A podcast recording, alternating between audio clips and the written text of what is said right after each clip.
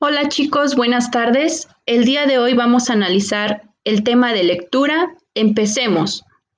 La lectura está considerada como el instrumento más eficaz para la adquisición de la cultura y es una actividad de fundamental importancia para la integración de la personalidad del hombre moderno, ya que su objetivo máximo es leer con el fin de aprender.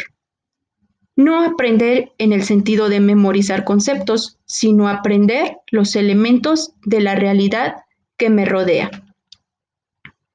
En primer momento podemos dividir la lectura en dos tipos, tanto oral y en silencio. ¿Cuál es la lectura oral? Es aquella que se expresa como su nombre lo indica, en voz alta, articulando los signos gráficos, que implica el reconocimiento y comprensión de lo escrito así como una clara pronunciación y una entonación adecuada del texto. ¿Cuál es la lectura en silencio? Es también un proceso mental de interpretación de los signos gráficos que se efectúa únicamente con la percepción visual, estímulo que llega al cerebro, comprendiéndose así el significado de las palabras escritas.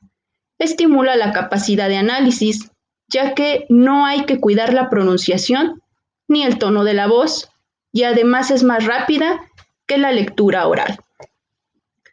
Ahora, en base a esto que ustedes han escuchado, ¿qué beneficios tiene la lectura? Ahora respondan. ¿Te vuelve mejor persona? ¿Reduce el estrés? ¿Aumenta la inteligencia?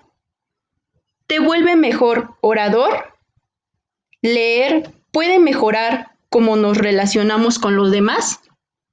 A trabajar, chicos.